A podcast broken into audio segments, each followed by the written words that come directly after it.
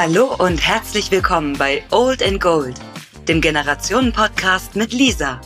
Hier werden SeniorInnen zu den wichtigen und weniger wichtigen Lebensfragen interviewt. Denn ihre Geschichten sind Gold wert. Viel Spaß!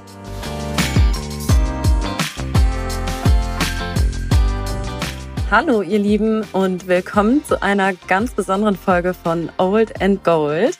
Meine heutige Gesprächspartnerin ist Jutta. Ihr kennt sie bereits aus der ersten Folge. Und in dieser Folge beantwortet die aufgeschlossene 73-Jährige eure Fragen, die ihr mir letzte Woche zugeschickt habt. Wir sprechen gemeinsam über die große Liebe, Kompromisse in Beziehungen und Fernweh im Alter und darüber, was eine Rentnerin eigentlich zum Thema Altersvorsorge denkt. Es ist eine sehr aufschlussreiche Folge geworden, bei der Jutta und ich viel Spaß hatten und ich hoffe natürlich, dass euch die Antworten auf eure Fragen weiterhelfen. Leider konnten wir aufgrund der Zeit nicht alle Fragen beantworten, aber ich bin mir sicher, das wird nicht die letzte Hörerinnenfolge gewesen sein. Also, wenn ihr Fragen habt, die ihr hier im Podcast von SeniorInnen beantwortet haben möchtet, dann schreibt mir bei Instagram oder eine Nachricht an hallo at oldandgold-podcast.de. Und bevor es jetzt gleich mit der Folge losgeht, noch eine kurze Info. Letzte Woche kam im NDR ein kleiner Bericht über Old and Gold. Wenn ihr den verpasst habt, dann schaut ihn euch gerne in der Mediathek an. Den Link findet ihr in der Folgenbeschreibung. Und jetzt wünsche ich euch ganz viel Spaß beim Zuhören. Ja, herzlich willkommen zu einer neuen Folge von Old and Gold. Ich sitze hier mit der lieben Jutta. Wir haben gerade Käsekuchen zusammengegessen, veganen Käsekuchen. Und ja, ich freue mich, dass wir heute hier wieder zusammengekommen sind, Jutta. Heute ist ja eine ganz besondere Folge. Das heißt, ich habe Hörerinnen und Hörer gefragt, was sie so interessiert und was du vielleicht für Antworten auf ihre Lebensfragen haben könntest. Und äh, ja, erstmal die Frage an dich. Wie geht's dir? Wie war dein Wochenende? Danke, Lisa. Mir geht's gut und ich freue mich, dass du nochmal gefragt hast, ob wir so ein Interview nochmal machen wollen, vielleicht mit ein wenig anderem Vorzeichen oder anderen Themen. Ähm, das hat mich wirklich echt gefreut, dass die Resonanz so groß war. Mir geht's gut. Ich habe ein schönes Wochenende bis jetzt. Mit dir zusammen hier zu sitzen und zu plaudern, macht mir natürlich auch Spaß. Die Sonne scheint. Es wird wieder wärmer diese Woche. Und ja, also ich bin äh, gespannt und warte, was jetzt passiert. ja, genau. Also ich glaube, wir werden heute nicht alle Fragen unterbekommen. Wir haben wirklich sehr, sehr viele Fragen bekommen, aber ich starte einfach mal mit der ersten. Also von Jutta würde ich gerne mal wissen, wie sie das sieht in einer Partnerschaft oder beim Kennenlernen. Ab welchem Punkt weiß man, dass die Person zu einem passt oder nicht zu einem passt? Ich habe das Gefühl, unsere Generation sortiert da sehr schnell aus, ist weniger kompromissbereit, was die Macken der anderen Person angeht. Also wo ist Juttas Meinung nach die Grenze, bei der man erkennt, passt nicht oder passt? Wann sollte man sich vielleicht trennen, beziehungsweise sich nicht weiter kennenlernen und wo sollte man ein Auge zudrücken? Das ist jetzt eine sehr lange Frage. also vielleicht, um das Ganze mal auf einen, ähm, einen Punkt zu bringen, woran weiß man, aus deiner Sicht, ob der Partner oder die Partnerin der oder die richtige ist und ab wann sollte man das vielleicht bleiben lassen? Das ist eine sehr schwierig zu beantwortende Frage und ich glaube auch diejenige oder derjenige, der das gefragt hat, hat völlig recht damit zu fragen, wann merke ich, was miteinander zueinander passt. Und wenn ich reflektiere, als ich meinen damaligen Mann, den Vater meines Sohnes kennengelernt habe, da war ich zarte 16 und er auch. Und da hat man sich unter ganz anderen Vorzeichen kennengelernt. Dann ist man zum Sport gegangen und dann hat man irgendwie das Gefühl gehabt, ach, der sieht aber nett aus. und dann hat man ihn eingeladen und dann hat meine Mutter gesagt, das ist aber ein hübscher junger Mann. Und dann dachte ich, ah, okay. Und so ist es dann so langsam zusammengekommen. Man hat dann gemerkt, dass die Interessen, die man miteinander geteilt hat, irgendwie schon sehr ähnlich waren. Und ähm, man glitt so in diese Beziehung herein als junger Mensch. Und jetzt bei meinem jetzigen Mann, den ich ja erst kennengelernt habe, als ich schon 48 Jahre alt geworden war, ist es natürlich schon ein längerer Zeitraum, den man dann mit Lebenserfahrung äh, zugebracht hat. Und da habe ich eben aus der ersten Beziehung gelernt, was auch der Frager oder die Fragerin anspricht, wie schnell werfe ich die Flinte ins Korn, weil mir irgendwas am anderen nicht gefällt. Und ähm, ich lerne vielleicht später mit mehr Abgeklärtheit in eine neue Partnerschaft zu gehen und zu sagen, ja, das passt mir jetzt gerade nicht, was der denkt, tut oder sagt, aber ist auch nicht so schlimm, dass man darüber nicht hinwegsehen kann. Auf der anderen Seite ist es ja genauso. Das ist ja beim Partner genau das Gleiche, der dann vielleicht an einem anderen Punkt denkt, hm, was die jetzt macht, ist jetzt auch nicht so wirklich der Knaller. Und äh, diese Geduld, sich äh, im, im späteren Leben aufeinander einzulassen, das ist etwas, was man tatsächlich üben muss und was ich auch wirklich richtig üben musste. Und deshalb denke ich, die Frage läuft darauf hinaus, wann weiß ich, ob's passt? So, so höre mhm. ich den Kontext. Ja, wenn man jung ist, ähm, ist man erstmal sehr schnell verliebt, würde ich es so sagen. Und ähm, aus dieser Verliebtheit heraus entwickelt sich was oder auch nicht.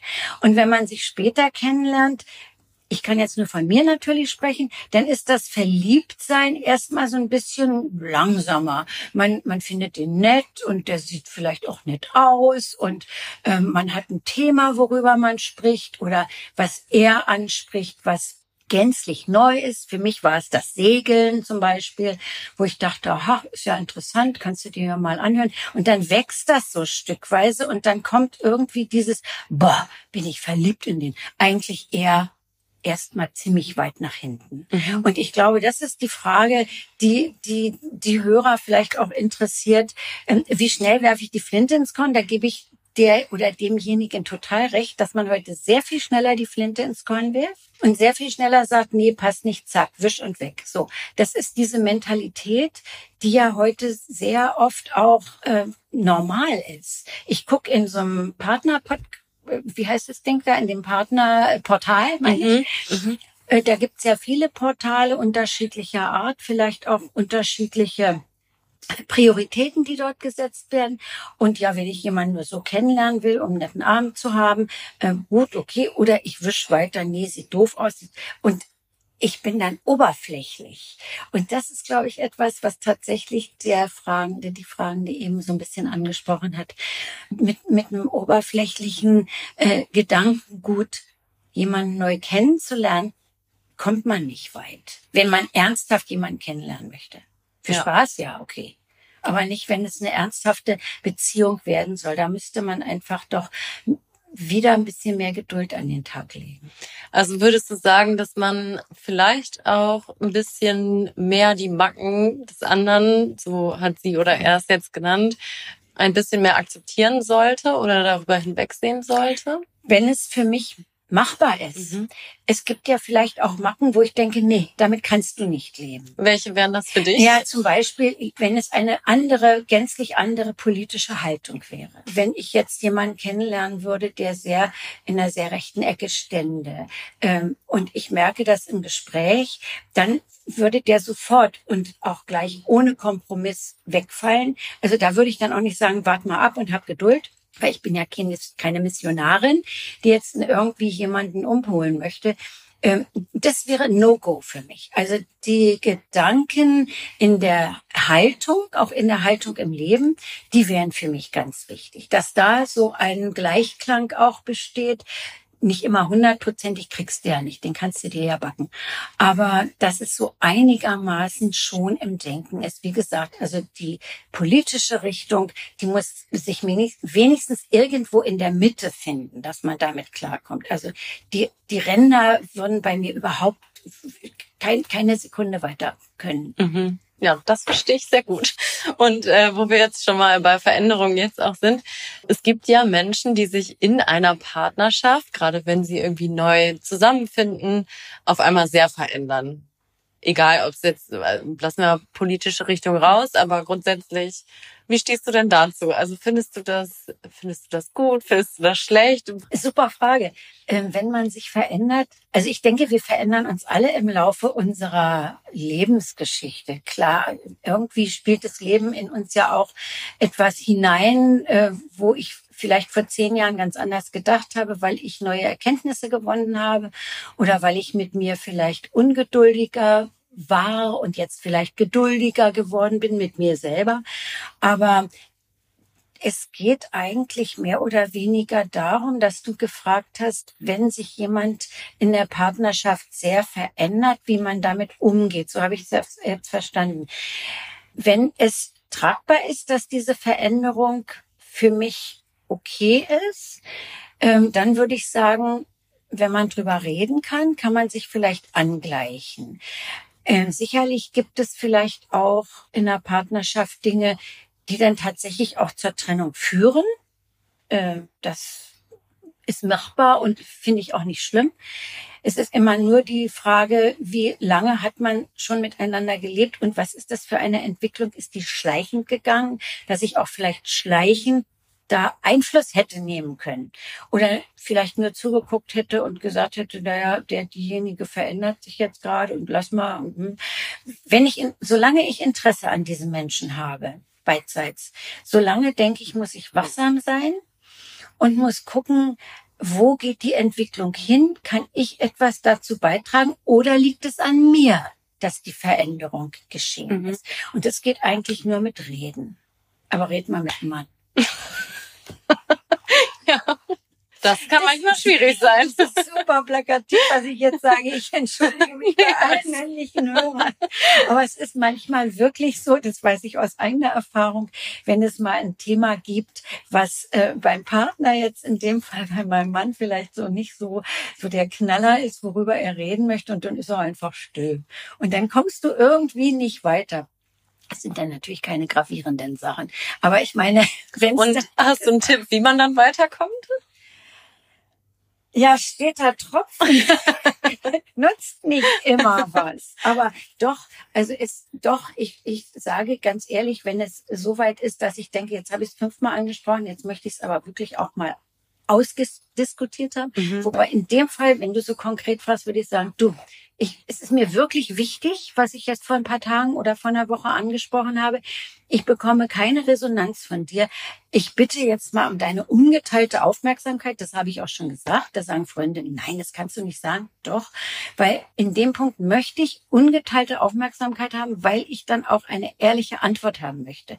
Und dann kann ich nur hoffen, dass ich sie krieg. Was will ich dann mehr machen? Ja, das stimmt. Ja, also, ich weiß nicht, ob das hilfreich war. das können unsere Hörerinnen und Hörer dann ausprobieren.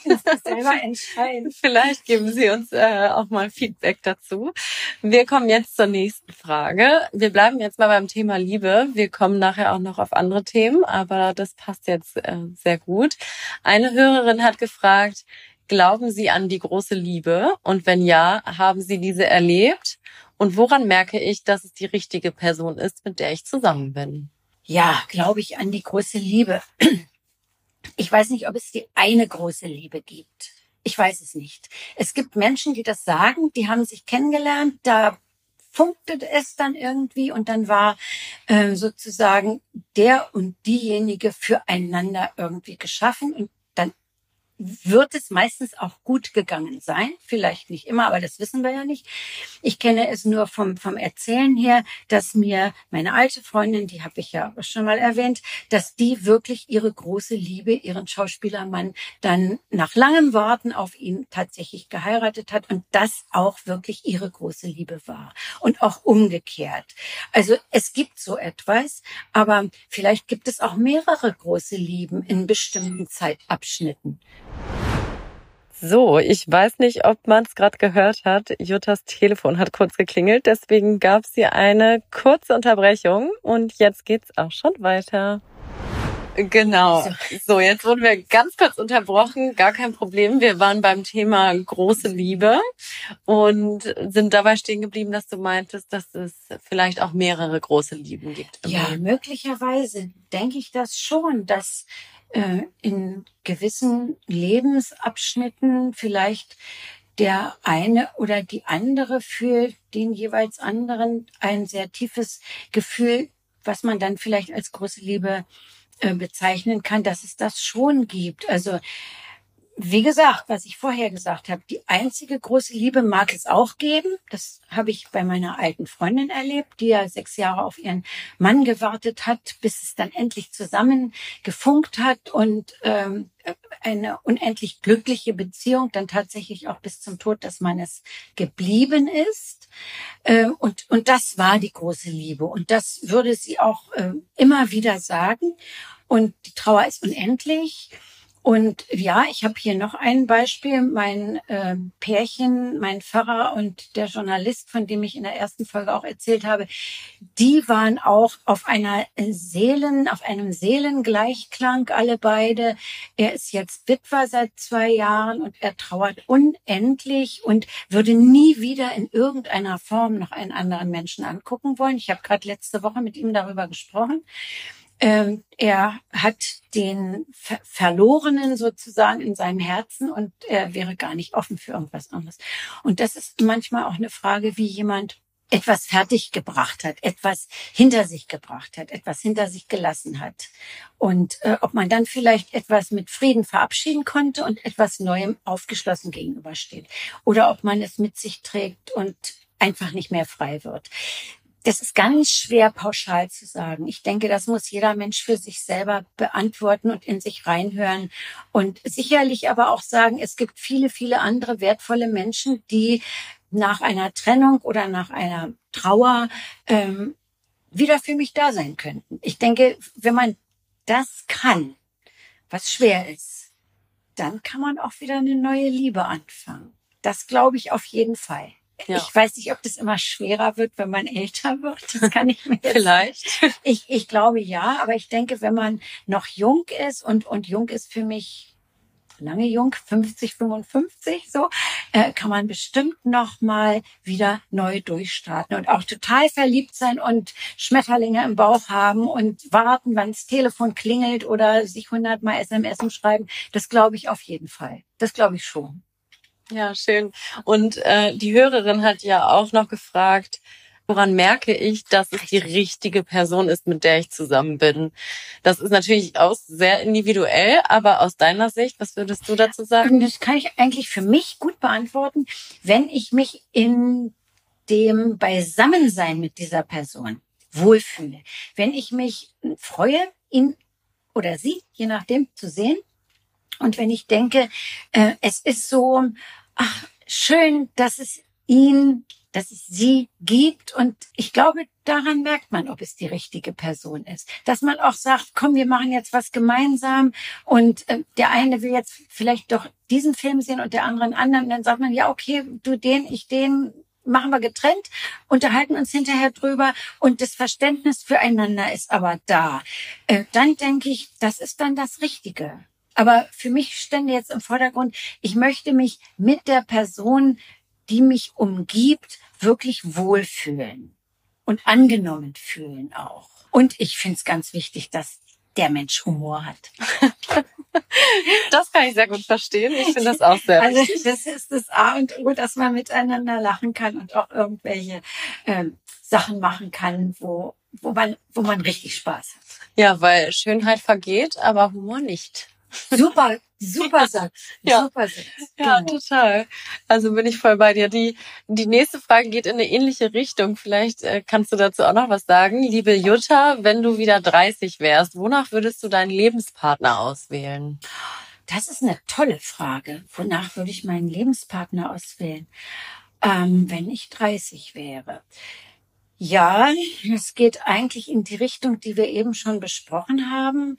Ähm, das Vertrauen da sein muss, was für mich wichtig ist in dem ähnlichen Denken. Also das ist für mich die Grundlage dessen, was äh, zum Auswählen sozusagen für mich wichtig wäre. Mit, mit welchem Mann würde ich dann eben auch älter werden wollen? Ich sage jetzt schon gar nicht mehr alt werden, weil es ist ja heute so schwierig, miteinander noch wirklich lange alt werden zu können. Aber das würde ich sagen. Ich würde denken, wenn ich 30 wäre, würde ich auch darauf schauen, äh, wo liegen unsere ungefähren Ebenen, die so nicht unbedingt deckungsgleich sind, aber die doch zumindest sehr, sehr ähnlich sind. Das, das würde ich auch, auch heute, wenn ich reflektiere, wie ich mit 30 gedacht habe, wäre mir das schon sehr wichtig. Also, dass man ungefähr in die gleiche Richtung blickt. Dass man ungefähr in die gleiche Richtung blickt. Weil ich glaube, wenn man das nicht tut, dann sind ja auch Probleme vorprogrammiert weil äh, man versteht sich dann auch nicht so gut, weil ich verstehe jetzt nicht, wo der hinguckt und er versteht nicht, wo ich hingucke, sondern man muss schon so eine gewisse äh, gleiche, wie du es eben auch gesagt hast, Lisa, so eine gleiche Blickrichtung, so eine ähnliche Blickrichtung zumindest haben. Es kann ja auch bereichernd sein, wenn der andere eine andere Gedanken, andere Gedanken hat. Da will ich mich auch gar nicht gegen verwehren und ich würde auch sagen, das ist auch schön, wenn der andere vielleicht einem einen ganz neuen Gedankengang darbringt und wenn er einem das so erklärt, dass ich mich zumindest damit auseinandersetzen kann, auch wenn es vielleicht überhaupt nicht meins ist, aber dass er so mit mir spricht, dass ich denke, ah ja, kann ich doch gerne mal drüber nachdenken. Finden wir einen Weg? Vielleicht kann ich dir auch zustimmen oder vielleicht auch nicht. Dann kann man es ja umso, kann man es ja offen stehen lassen das ist aber dann auch etwas, was bereichert, ne? Mhm. Wenn, wenn derjenige mir mit einem neuen Gedanken kommt. Und das hätte ich, wenn ich mich an meinen 30. Geburtstag erinnere, auch so gesagt. Weißt du noch, wie du den gefeiert hast, dein 30. Mein 40. weiß ich. wie, wie, hast du den gefeiert? Dein 40. Mein 40. Geburtstag haben wir gefeiert mit meinem äh, ersten Mann in Österreich auf einem hohen Berg. Da sind wir gewandert. Ähm, mein Sohn war auch schon da, der war äh, zwölf Jahre alt. Und wir haben eine Wanderung vorgenommen. Ich bin ja nun so ein, so ein Sommerkind. Also man geht dann in den Ferien wandern oder auch nicht, aber wir sind dann wandern gegangen. Und dann hatten wir einen wunderschönen Blick in ein Tal mit einem See. Und da hat mein damaliger Mann zu mir gesagt, diesen Seeblick, den schenke ich dir jetzt zum Geburtstag. Oh. Und das war so schön. Dann waren wir abends schön essen bei uns im Hotel. Und ich habe auch noch Sachen geschenkt gekriegt. Ich weiß jetzt aber nicht mehr was. ist ja auch schon drei Tage her. Aber äh, da werde ich immer dran denken, dass ich zu meinem 40. Geburtstag, ich weiß auch, wie der See hieß, der Zireiner See in Österreich, wie ich dann auf diesen See geguckt habe. Und er gesagt, den Blick schenke ich dir jetzt. Schön. Und das ist doch eine super Idee. Sowas muss ein Partner bei mir haben solche Ideen müssen kommen irgendwie. Mein jetziger Mann, der hat mir zu meinem 50. Geburtstag auf der Straße mit dem Akkordeon ein ganz tolles Lied gespielt. Als wir von der Dampferfahrt kamen und die Leute sind stehen geblieben und fanden es richtig irre. Oh, ich krieg gerne so und, schön. Das ist meins, ne? Das, äh, jeder empfindet das, aber das, das sind für mich Sachen, da denke ich dran. Und das ist etwas, was für mein Leben auch so wichtig war. Ja, ich wollte kein Klunker oder irgendwas zum 40. Ich habe bestimmt schöne Sachen geschenkt bekommen. Aber an dieses, guck mal hier, wir stehen in der Natur und guck mal auf den See und das schenke ich dir. Das zählt für mich. Aber das ist, wie gesagt, auch eine Sache, die personenabhängig ist. Ja, total. Und auch um kurz den Schwenk, Schwenk mhm. zu machen, was jetzt wichtig ist, wenn wir älter werden, wenn wir Geburtstag haben, was schenke ich da? Schenke ich jetzt irgendeine CD, wo ich gar nicht weiß, ob derjenige die hört? Schenke ich ein Buch, wo ich gar nicht den Geschmack weiß und das steht dann wieder mal rum oder irgendwas anderes? Zeit schenken. Zu sagen, ich gehe mit dir spazieren und hinterher trinken wir einen Kaffee oder gehen Wein trinken. Und dazu lade ich dich zum Geburtstag ein. Das finde ich wichtig. Ja. Und unsere Zeit ist so kostbar geworden, weil wir in einer so schnelllebigen Zeit leben wenn, wenn ich überlege, was haben wir alles im Kopf, wenn wir morgens aufwachen. Auch ich als Rentnerin, ja, wo man denkt, die sitzt den ganzen Tag und guckt aus dem Fenster. Ja, dein Terminplan ist ja sowieso sehr voll. also insofern ist das etwas, was ganz wertvoll ist. Ja. Und diese Zeit möchte ich dann auch wertvoll mit einem anderen verbringen. Nicht, nicht irgendwas oberflächlich Doofes machen, sondern irgendwie, dass derjenige, mit dem ich das tue, sich auch freut, mit mir was zu machen und umgekehrt. Und das ist doch dann etwas, was, woran man auch später wieder denkt weißt du noch, wie wir da gelaufen sind oder wie wir einen tollen Kinofilm gesehen haben oder sowas. Ja, Du hast absolut recht. Kommen wir zur nächsten Frage.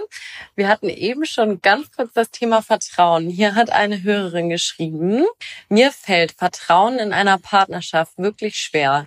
Viele verletzende Beziehungen haben dazu geführt, dass ich gegenüber Menschen misstrauisch bin. Vielleicht haben Sie aus Ihren lebenslangen Erfahrungen ja einige Tipps für mich, wie ich Vertrauen erlernen kann. Das ist eine ganz, ganz wichtige Frage, weil das habe ich hier auch erlebt in meinem näheren Umfeld, weil wie die Person da gerade sagt, ich habe so oft vielleicht Verletzungen erlebt oder ich habe Vertrauen gehabt, was missbraucht wurde, was auf irgendeine Weise dann auch wieder kaputt gegangen ist. Und ich gehe ja jedes Mal mit einer Beschädigung aus dem heraus. Und irgendwie hat ja meine Seele immer wieder einen neuen Kratzer gekriegt. Und wie schaffe ich es dann? Nochmal offen zu sein. Das ist etwas, wo ich jeden Menschen verstehen kann, der sagt, nee, ich möchte gar keinen mehr so sehr nah an mich heranlassen, weil tut er mir ja vielleicht gleich wieder weh. Und ich habe ja die, die eine Verletzung noch gar nicht verkraftet. Wobei man natürlich sagen muss, haben wir vorhin schon mal gesprochen drüber, man macht auch manchmal den Fehler, dass man Menschen ähm, falsch einschätzt oder dass man sich was entgehen lässt, wenn ich kein Vertrauen wieder investiere. Aber ich muss mich immer fragen, investiere ich jetzt Vertrauen und es wird missbraucht? Dann habe ich natürlich wieder eine schlechte Erfahrung mehr. Und je öfter das passiert, umso schwerer wird es mir auch fallen, auch weiterhin offen zu sein. Aber auf der anderen Seite mir vielleicht zu sagen, dir entgeht vielleicht doch noch mal eine gute Erfahrung und vielleicht versuch doch mal das Vertrauen noch mal zu haben, ist sehr hypothetisch und auch sehr schwer nachzuvollziehen bei Menschen, die jetzt oft im Leben irgendwelche Verletzungen erlebt haben. Denen jetzt zu sagen, ja, guck mal, schau mal an. Und andere Mütter haben auch hübsche Söhne oder solche Sprüche, die man kennt, die sind jetzt doof, aber es, ich, da, ich habe da auch keine Antwort für. Ich ja, ist auch eine schwierige Frage. Ja, ich kann jeden verstehen, der mit einem Stück Verletzung, einem weiteren Stück Verletzung immer mehr sich zu, zurückzieht und sich immer mehr abkapselt. Ich denke nur, vielleicht, wenn man dann tatsächlich noch mal jemanden kennenlernt, das war die, die Ausgangsfrage auch, ähm, woran merke ich, dass es denn der richtige ist? Vielleicht durchzuckt mich dann irgend so ein Gedanke und ich denke, ja, jetzt hast du mal noch mal Vertrauen zu investieren mach's halt nochmal. Es ist vielleicht ein Bauchgefühl. Also mit dem Verstand kommst du da nicht ran. Glaube ich jedenfalls nicht. Ich glaube, das musst du spüren sich nochmal in irgendetwas hineinzubegeben. Ja, vielleicht braucht man ein Bauchgefühl und auch noch ein Stück weit Hoffnung. Vielleicht Auf spielt das Fall. auch eine Rolle. Auf jeden Fall. Weil es gibt ja auch alte Menschen, das wirst du vielleicht eher sogar erleben, wenn du in die Seniorenheime gehst, die dann Witwer, Witwe sind oder alleine gewesen, die auf einmal in diesem Konstrukt, in dem sie da leben, nochmal jemanden nett finden und nochmal die Augen strahlen, wenn da der Alfred vorbeikommt oder sowas. Und dann, da denke ich, das gibt es ja, das hört man ja immer wieder mal. Und dann denke ich, guck mal an. Also egal wie alt du wirst, es kommt immer noch einmal dieses Gefühl der Zuneigung oder vielleicht auch ein bisschen verliebt sein oder sowas. Das könnte ich mir schon vorstellen, dass man das bis ganz lange sich bewahren kann auch. Ja, das ist äh, schön, dass du das sagst, weil das war auch eine Frage von einem Hörer. Hättest du noch mal Lust, dich zu verlieben? Der wusste natürlich nicht, dass du jetzt in einer Partnerschaft bist.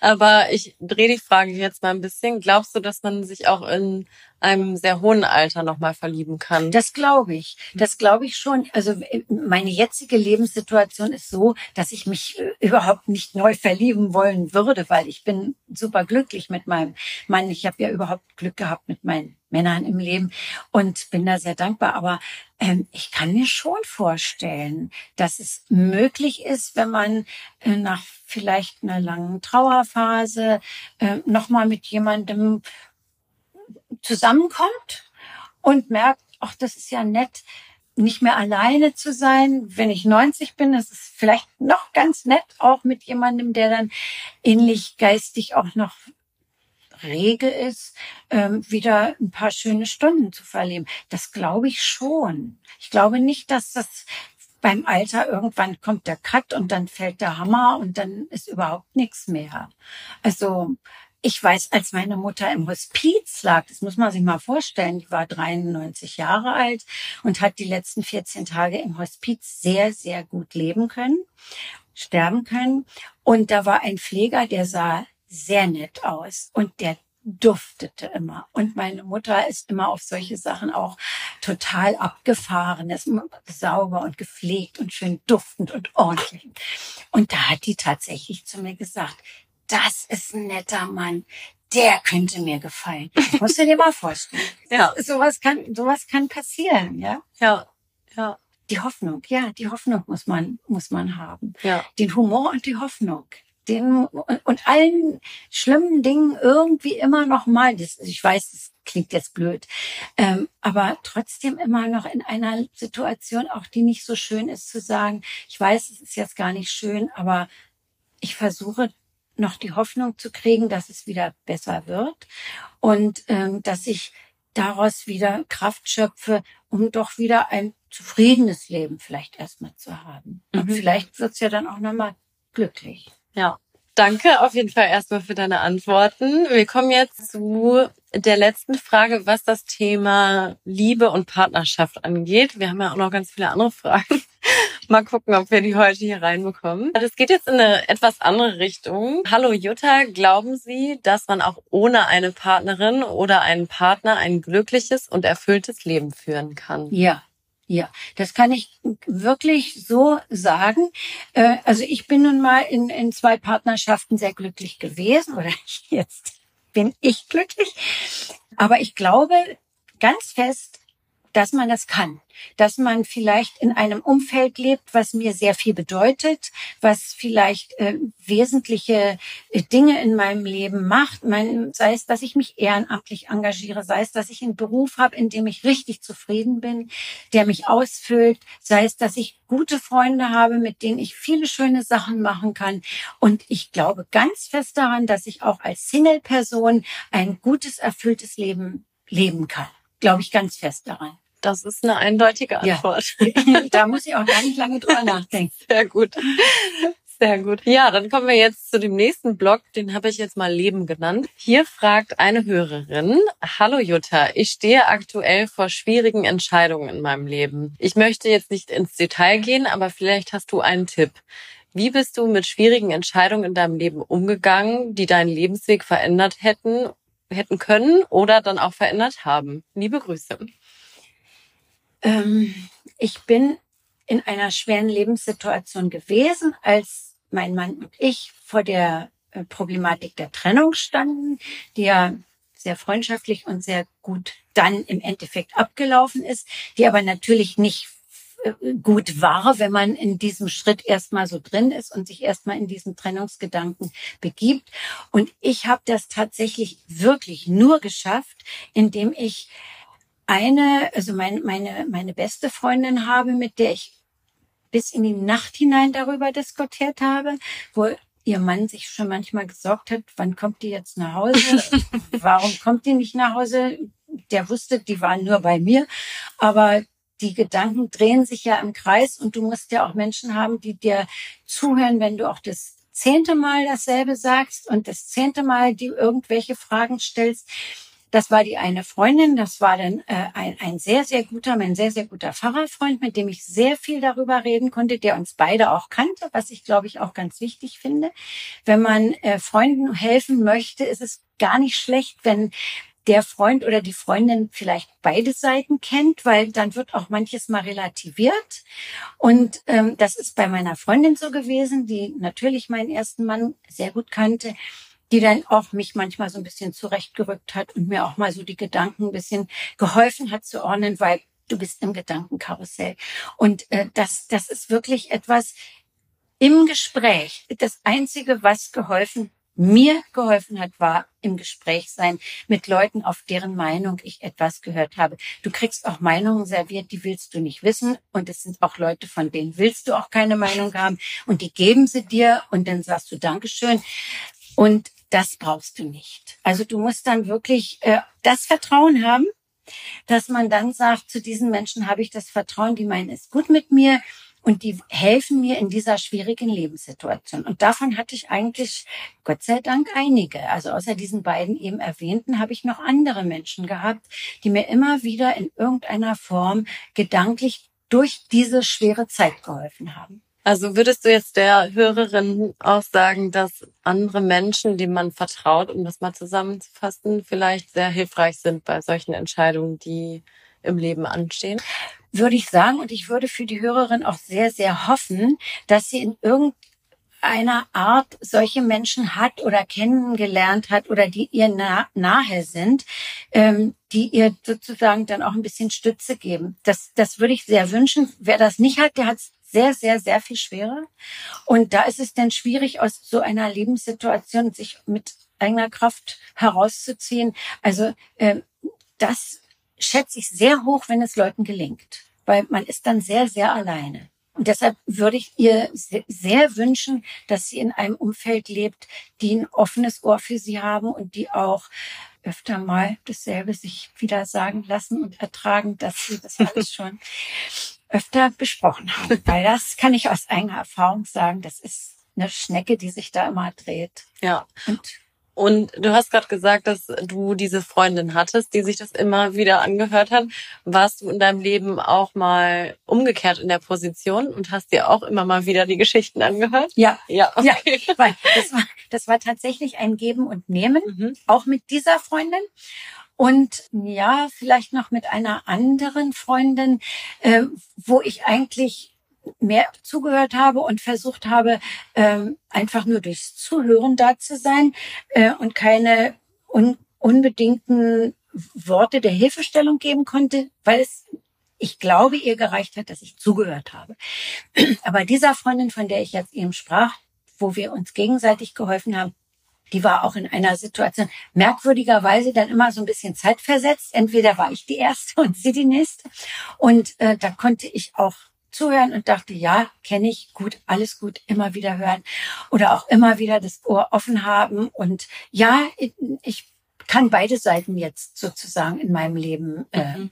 beobachtet. Mhm. Habe ich beides beobachtet. Und mich würde jetzt mal interessieren, würdest du grundsätzlich sagen, dass Freundschaft immer ein Geben und Nehmen sein muss? Oder meinst du, Freundschaft kann auch funktionieren, wenn die eine Person grundsätzlich mehr reingibt in die Freundschaft als die andere.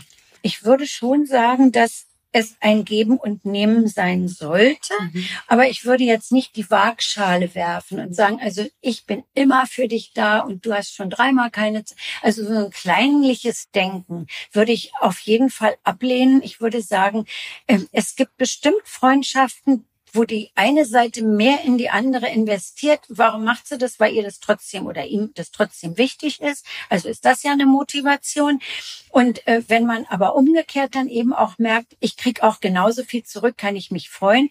Aber da wäre ich jetzt nicht kleinig im Denken. Da würde ich sagen, ja, ich investiere, um das jetzt mal so zu sagen, gerne etwas in meine Freundschaft und gut. Und gut einfach, würde ich sagen.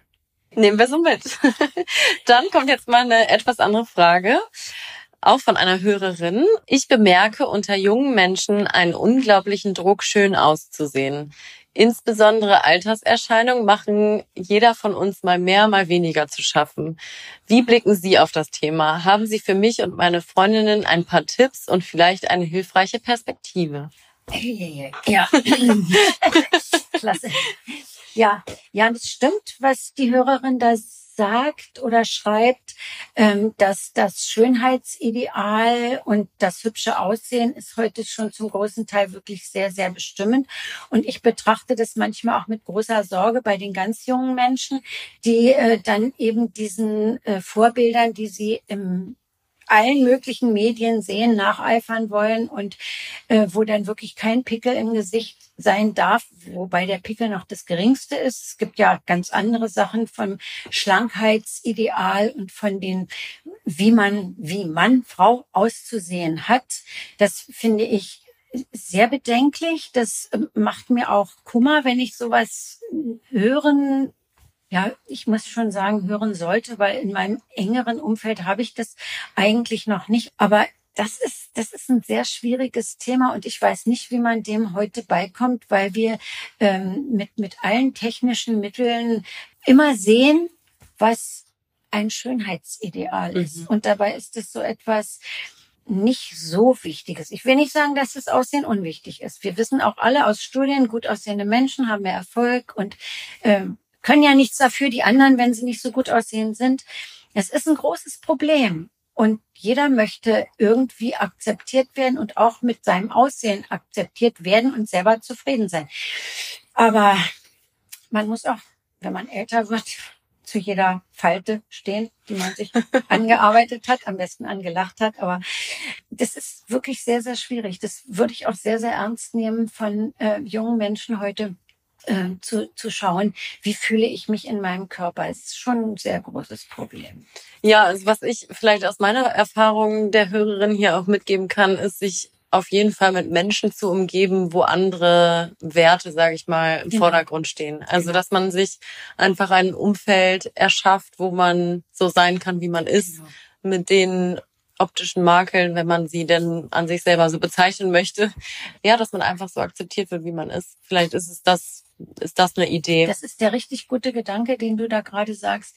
Ähm, mich aufgefangen zu fühlen in einer Gesellschaft, wo man gar nicht so darauf guckt, mhm. inwieweit ich jetzt hübsch diesem gängigen Bild hier entspreche, sondern habe ich die gleichen Gedanken, kämpfe ich, kämpfen in Anführungsstrichen, oder idealisiere ich irgendwie ein selbes Ziel und äh, dann gehe ich ja auch wieder in dieselbe Richtung. Das heißt, dann blicke ich mit denen auch in dieselbe Richtung. Und das gibt mir ja dann auch Kraft, mit meinem Makel in Anführungsstrichen, wenn ich in den Spiegel schaue, klarzukommen, weil es eigentlich nicht wichtig. Eigentlich ist es wichtiger, äh, wie mein Denken und wie meine innere, ich komme wieder auf meine innere Haltung, mhm. aber wie diese innere Haltung dann aussieht die mich bestimmt oder mich ausmacht. Ja, dann hoffen wir mal, dass äh, sich die Hörerin auch mit solchen Menschen umgibt. Ja, das würde ich ihr sehr, sehr wünschen. Ich meine, die fallen ja auch nicht vom Himmel. Also entweder ja, das äh, muss, muss man sich die ja auch irgendwie erstmal ja. vielleicht, oder man hat, sie hat sie vielleicht, hat die aber noch nicht als solches erkannt. Ja. Dass sie äh, den oberflächlichen den oberflächlichen Gedanken auf das Äußere gelenkt hat und vielleicht gar nicht merkt, auch da sind ja diejenigen um mich herum, die gucken da gar nicht so drauf. Die sind vielleicht da einfach nochmal Auge aufmachen und nochmal gucken. Ja. Jetzt äh, kommen wir zu einer Frage, die sich wieder ein bisschen auf dein Leben bezieht. Du kannst die ganz kurz beantworten, kannst sie auch gerne länger beantworten. Was war der schönste Moment in deinem Leben, Jutta? Fragt hier ein. Das kann, das kann ich sofort beantworten. Ach, wirklich? Okay. Da muss ich nicht eine Sekunde drüber nachdenken. Das war, als mein Sohn geboren wurde. Da weiß, weiß ich heute immer noch, was das für ein Gefühl war. Und da habe ich auch neulich mit meiner Enkeltochter drüber gesprochen. Und ähm, da, da haben wir auch schon so ein bisschen philosophiert. Das kann ich schon ganz gut mit meiner Enkeltochter. Wie alt ist die? Die wird acht im Oktober. Aber wir können schon gute Gespräche miteinander führen. So aus dem Plutz heraus kommen die dann, ja. Und das ist manchmal ganz wundervoll. Aber das war, als mein Sohn geboren wurde, das war das Highlight meines Lebens. Das ist ganz schnell beantwortet und ohne nachzudenken. Schön. Richtig schön. Dann die nächste Frage. Oh, die ist auf jeden Fall auch tiefgründig. Ist glücklich sein eine Entscheidung? Das ist, das ist, das ist eine philosophische Frage. Ja. Das ist eine richtig gute philosophische, philosophische Frage. Ja, ja. Ich kann mich entscheiden, als unglücklicher Mensch durchs Leben zu laufen, weil alles schrecklich ist. Was will ich gar nicht negieren, was vielleicht der Fall ist. Aber glücklich sein, doch, das ist auch eine Entscheidung. Zu sagen, heute Morgen stehe ich auf und mir geht es gut, körperlich, und ich habe Arbeit oder ich habe einen netten Partner, eine nette Partnerin, ich habe Kinder, für die ich da sein möchte, die ich liebe. Und doch, ich glaube, ich kann mich entscheiden, glücklich zu sein. Mhm. Es ist eine, das ist eine super Frage, über die werde ich wahrscheinlich noch sehr lange später drüber nachdenken. Aber ähm, so, ja, du hast recht, es ist schon philosophisch. Ne? Ja, das ist absolut philosophisch. Und wenn ich so jetzt spontan eigentlich geantwortet habe, ohne jetzt wirklich lange das zu reflektieren, mhm. stehe ich schon dazu, dass ich mich entscheiden kann, den Weg rechts oder links zu gehen und den Weg zu wählen, nö, ich will jetzt mal glücklich sein. Ist leicht gesagt, aber ich glaube schon, dass es möglich ist. Mhm. Ja, glaube ja. ich schon. Okay, dann die nächste Frage. Hallo Jutta, was würden Sie Ihrem 30-jährigen Ich raten? PS, Ihr Interview hat mir sehr gefallen und ich freue mich auf die neue Podcast-Folge mit Ihnen. So nett. Das ist aber nett. Da bedanke ich mich ganz herzlich. Was ich meinem 30-jährigen Ich raten würde oder sagen würde? Ja, raten. Ja, raten. Mhm. Äh, raten würde ich meinem 30-jährigen Ich zu nicht manchmal so ein dickköpfig zu sein, mhm. ähm, manchmal ein bisschen auch geduldiger mit mir zu sein, dass ich sagen würde, ähm, sei mal nicht immer so schnell mit deiner Meinung. Ich habe sehr oft in meinem Leben jetzt im Älterwerden meine Meinung über andere Menschen revidiert, die oberflächlich war, meine Meinung, die oberflächlich war. Und da würde ich sagen, schau mal ein bisschen stiller, ein bisschen langsamer und ein bisschen geduldiger auf dich selber. Das wäre so mein Motto für mein 30-jähriges äh, Lebensjahr. Ja, das nehme ich auch für mich mit. das ist gut.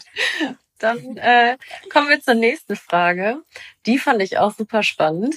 Hat man im Alter noch Fernweh?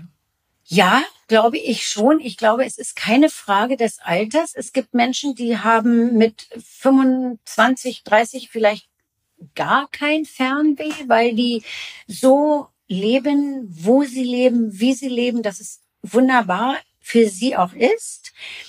Ich selber äh, habe jetzt nicht so ein wahnsinniges Fernweh. Äh, ich gucke mir gerne ähm, Dokumentationen im Fernsehen an über das Himalaya-Gebirge oder ich wandere mit anderen Leuten mal irgendwie auf dem Jakobsweg und finde es toll, aber ich sitze gemütlich auf der Couch. aber ich, ich finde das klasse und ich kann mir auch vorstellen, dass es viele Menschen gibt, die dieses Fernweh haben. Und das würde ich auch sagen, ist keine Frage des Alters, weil, wie gesagt, ich habe vorhin oder gerade eben gesagt, man kann auch mit 25, 30 gar kein Fernweh haben und äh, einfach so super zufrieden sein in der Welt, in der man sich äh, befindet und und man will vielleicht gar nicht äh, auf den Eiffelturm oder wo auch immer hin. Äh, aber im Alter kann man durchaus sehr gut Fernweh haben. Ja, klar, finde ich auch legitim, dass man das hat.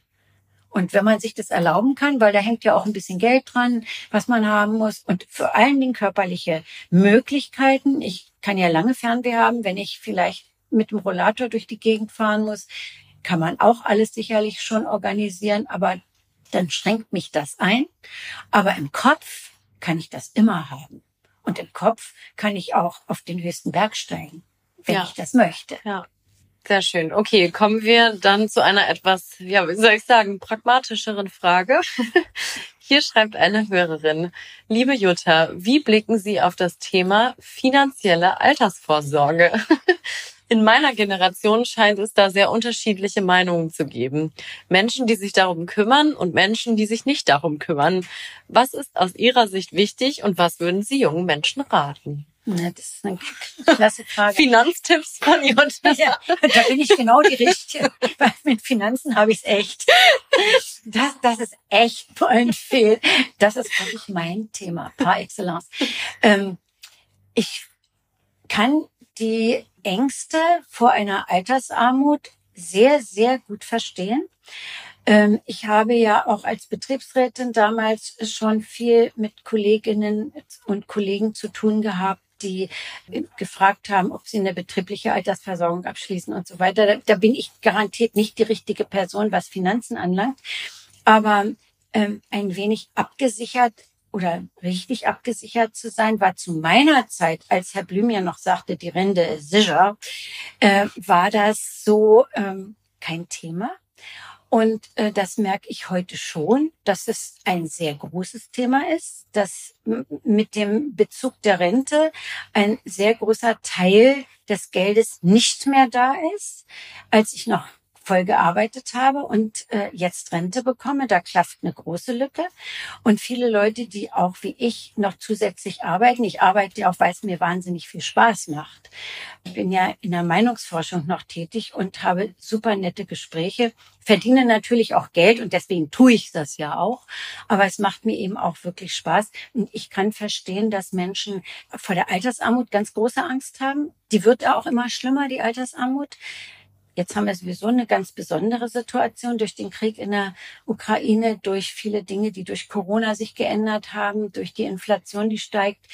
Und das sieht man schon mit Sorge bei vielen alten Menschen, bei jungen Menschen aber auch genauso, die ihren Lebensunterhalt verdienen müssen, die die Mieten nicht mehr bezahlen können. Und deshalb auf die Frage zu kommen, Altersarmut absichern. Ich weiß es nicht, wie das geht. Ich weiß nur, dass man heute als junger Mensch mehr an die Rente und an die Zeit dann denken muss und was möglich ist, vielleicht dafür zu tun. Also das ist das Einzige, was ich, äh, jetzt hier die Finanzfrau Jutta spricht gerade, äh, was ich vielleicht raten könnte, doch nochmal zu überlegen, wo kann ich für mein Alter noch ein bisschen mehr machen, dass ich mir später vielleicht auch einen ähnlichen Lebensstandard leisten kann. Mm. Weil der Lebensstandard geht runter, mm. auf jeden Fall. Ich sehe das überall, auch bei meinen Kollegen, die auch wie ich jetzt in der Rente arbeiten und in der Meinungsforschung tätig sind. Äh, das machen die alle nicht nur, weil sie beschäftigt sein wollen. Das machen sie auch des Geldes wegen. Ja. Ja, ich kann mir auch vorstellen, so ist es auch ein bisschen in meinem Umfeld. Da gibt's auch solche und solche Menschen. Die einen, die total dieses Sicherheitsbedürfnis haben mhm. und sagen, okay, ich muss jetzt hier echt viel beiseite legen. Und andere, die so eine Einstellung haben, nee, ich lebe ja im Hier und Jetzt. Also kann ich das Geld auch verpulvern, was ich mhm. habe und mir damit schöne Momente schaffen. Ähm, hat ja auch was. Hat ja auch was. Also würde ich gar nicht ablehnend ja. sagen, sondern es hat ja auch was. Ich sag's mal ganz banal im Hier und Jetzt und mir was Schönes heute zu leisten oder mir zu genehmigen, ist doch etwas ganz Tolles. In 20 Jahren bin ich vielleicht in irgendeiner anderen Situation, die meine Gedanken von vor 20 Jahren negiert, weil es geht mir ganz gut oder auch nicht. Aber ich kann das schon verstehen, mhm. zu sagen, was kümmert mich mein 65-jähriges Lebensjahr oder mein 25, was, was passiert dann? Mhm. Ähm, heute bin ich 30 und jetzt möchte ich mein Leben hier genießen und nicht immer vorausschauen, planen, was ist jetzt wichtig für mich. Mhm. Und äh, jetzt so aus deiner Perspektive, in deinem Alter, was, was würdest du jetzt rückblickend in meinem Alter machen? Würdest du eher den einen oder eher den anderen Weg gehen oder einen Mittelweg? Ähm, ja, ich würde schon äh, so rückblickend äh, den Weg gehen, zu sagen, wenn es mir möglich ist von der finanziellen Seite her mit meinem Beruf, mit meinem Einkommen, doch doch lieber noch mal ein bisschen was wegzulegen, um dann zu hoffen, dass es auch noch da ist. Wir wissen ja alle nicht, was alles noch in der Welt äh, pa passiert. Ähm, da würde ich schon denken, ich würde mir zwar auch mal was leisten wollen und sagen wollen, das genehmige ich mir jetzt, aber nächsten Monat mache ich etwas wieder, was ich für meine Zukunft mache, dass ich vielleicht diesen angesprochenen Mittelweg von dir jetzt gehe, sondern nicht nur, ja, Sicherheit ist für mich ein totales Thema, aber zu schauen, ähm, kann ich, kann ich trotzdem noch sicher in die Zukunft schauen, auch wenn ich heute mir eine tolle Konzertkarte zum Beispiel kaufe, weil es mir heute wichtig ist. Und es ist mir heute wichtig, weil es mir gut tut und der nächsten Monat sagen, na, du hast ein schönes Konzert gehabt oder was auch immer. Und ähm, das Geld, was du dann ausgeben würdest, das tust du jetzt mal wieder bei, beiseite. Also das, das wäre dein Mittelweg, mhm. den du jetzt eben angesprochen. Sie nicht alles abknapsen, weil in irgendwelcher Zeit brauche ich es. Ja, klar, vielleicht, vielleicht auch nicht. Das sage ich mir heute auch. Ich meine, zwischen uns liegen jetzt Welten altersmäßig, aber ich sage mir lieber, ich mache mit meinem Mann heute einen schönen Abend irgendwo, ganz impulsiv. Ähm, ja, kostet gerade wieder Geld. Hm. Trotzdem weiß ich, was morgen oder übermorgen ist. Ähm, das ist heute alles so schnell, auch in unserem Alter, dass auf einmal der Partner nicht mehr in der Lage ist, mit dir wegzugehen oder noch schlimmere Dinge passieren. Und da sage ich, muss man heute leben.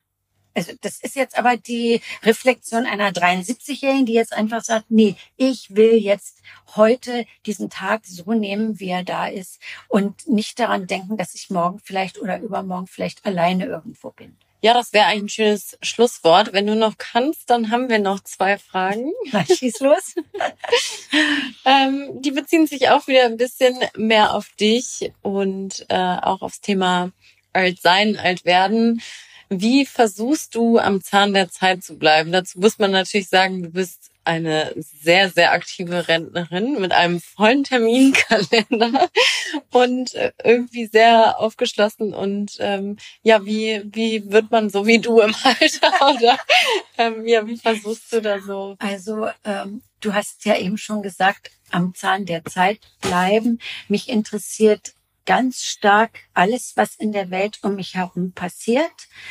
Und ähm, ich möchte auch ähm, zum Beispiel, was die Enkelkinder anlangt, die größeren Enkelkinder, bin ich viel im Gespräch mit der 19-jährigen Enkelin, wenn ich sie dann sehe, über ihre Zukunft, über ihre Pläne. Ähm, ich will auch hören, was, was hört so ein 16-Jähriger an Musik? Keine Ahnung, aber ähm, das, das interessiert mich.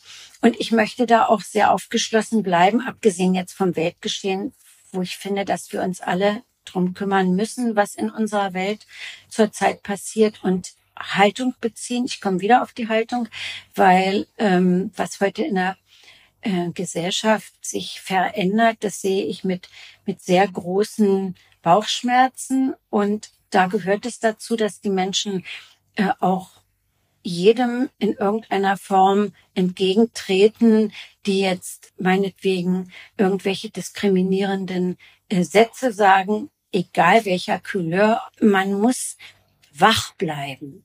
Und ich glaube, das ist auch etwas, was alte Menschen äh, nicht verlernen dürfen, immer wieder zu gucken, was passiert in der Welt in alle Richtungen, auch was sich vielleicht noch sehr fern für mich anfühlt, trotzdem zu sagen, du erklär mir mal, warum siehst du das jetzt so?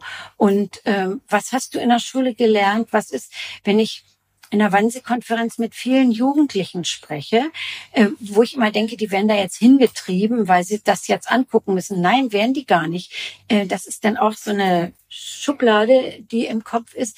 Die haben dort auch ganz oft ganz tolle Gedanken und sind auch sehr wachsam und sind auch so, dass sie einen Standpunkt haben. Und das, denke ich, müssen wir, wir Älteren müssen auf jeden Fall einen Standpunkt haben.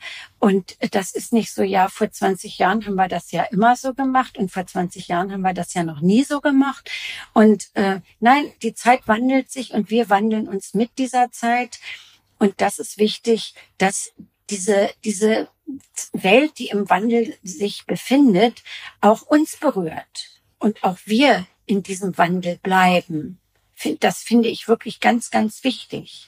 Und glaubst du, also das scheint dir ja sehr gut zu gelingen, ähm, aber glaubst du, dass andere ältere Menschen vielleicht auch dann nicht mehr so hinterher sind, weil sie schon so ein Stück weit dann auch abgeschlossen haben oder weil sie sagen, okay, ich gehöre jetzt zu den Alten, also muss ich kein Interesse mehr haben, weil mein Leben ist so eh bald vorbei. Ist das so was, was du dir vorstellen kannst, dass das damit reinspielt? Glaube ich.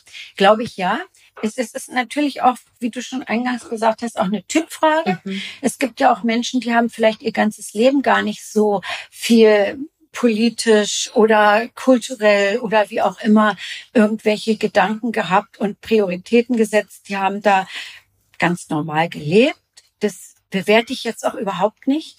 Aber die waren eben nicht so aufgeschlossen, wenn sich neue Dinge ereignet haben. Und äh, ich glaube, dass bei vielen alten Menschen teilweise auch eine Resignation eingetreten ist. Die haben vielleicht zwei Weltkriege noch erlebt, wenn du mit denen noch sprechen kannst, ist mhm. natürlich dann schon ein sehr alter Mensch und haben jetzt auch einmal wieder die Bedrohung, die über uns allen schwebt, was wird in unserer Welt noch passieren? Und die dann sagen, oh, ich kann es einfach alles gar nicht mehr, ich will es auch gar nicht mehr hören. Und äh, kann ich aber verstehen, dass manche sich einfach dann gar keine Gedanken mehr machen wollen, sondern die leben dann ihr, ihr Leben und denen entgeht aber viel. Also ich finde, denen entgeht sehr viel. Und denen entgeht auch sehr viel Lebendigkeit, die das Leben uns doch schenkt irgendwo. Und das muss man einfach, wenn es geht, nehmen, wenn ich es kann. So, das waren aber jetzt schöne Abschlussworte. Vielen Dank, liebe Jutta. Also, es macht Spaß, mit dir zu sprechen. Es macht sehr viel Spaß und auch die Fragen von deinen Hörerinnen und der Leserinnen und Lesern, die fand ich wirklich sehr, sehr bemerkenswert. Ja, total. Richtig toll. Richtig toll. Aus Danke an euch alle. ja, auch so die komplette Bandbreite an Fragen genau. heute. Ja, die Finanzfrage ist natürlich für mich das Thema überhaupt. das treibt mich um.